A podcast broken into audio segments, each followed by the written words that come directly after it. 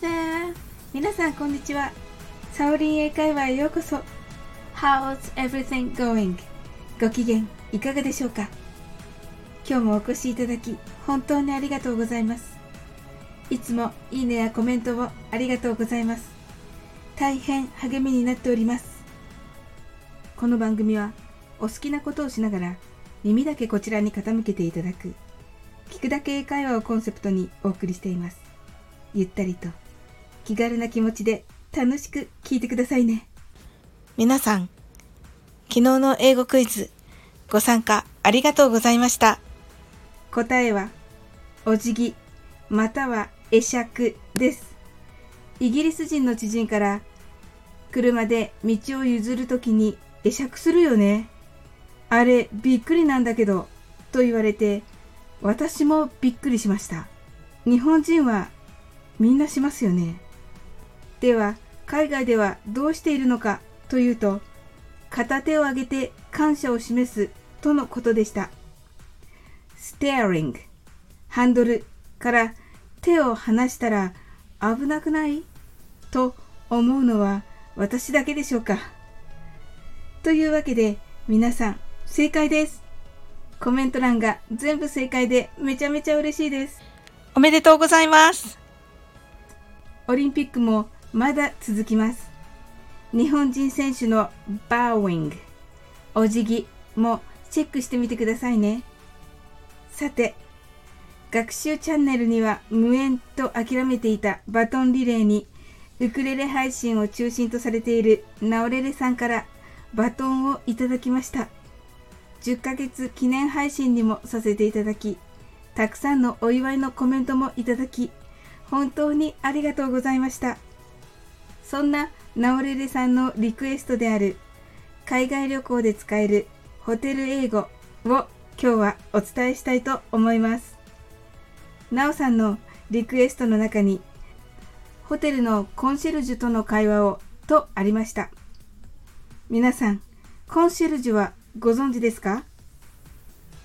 コンシェルジュはフランス語です。もともとの意味は万人、管理人ですが、転じてホテルでお客様の要望を叶える特別な役割をする人のこととなりました。大抵はフロントデスクまたはレセプションと呼ばれているフロント係とは別に専用のデスクがあります。コンシェルジュ自体がサービスのスペシャリストであり選ばれた人たちです。高学歴で博識な人物も多く、なんだか話しかけるのに躊躇するのは私だけでしょうか。冷静に考えれば、コンシェルジュはお客様をおもてなしする気持ちに溢れている人たちなので、話しかけても大丈夫です。ですが、ファーストフードのようなカジュアルのお店と同じような英語を使うのはちょっとという感じですね。なおさんのお気持ちよくわかります。まず言葉をかけて話を聞いてもらうまでが大切なので今回はすみませんちょっと伺ってもよろしいですか？を練習してみましょう。これは素敵なお店や年上の方に対してもよく使う良い言い方ですのでぜひお使いください。それは Could you do me a favor? と言います。could you は can you の過去形です。過去形にすることにより相手に丁寧なイメージを与えます。do me a favor は私のお願いを聞くとなります。favor のスペルは f, a, v, o, r です。流れ的には excuse me Could you do me a favor? となります。Excuse me はすみませんですね。それでは練習してみましょう。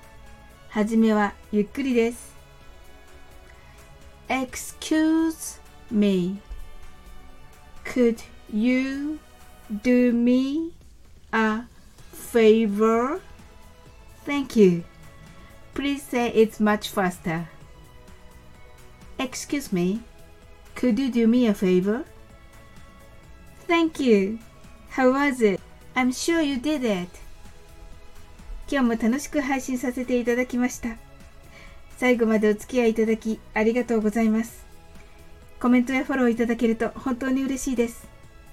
それでは次の放送でお会いできるのを楽しみにしております。That's all. Thank you for coming today. Life is perfect as I have a friend like you. See you!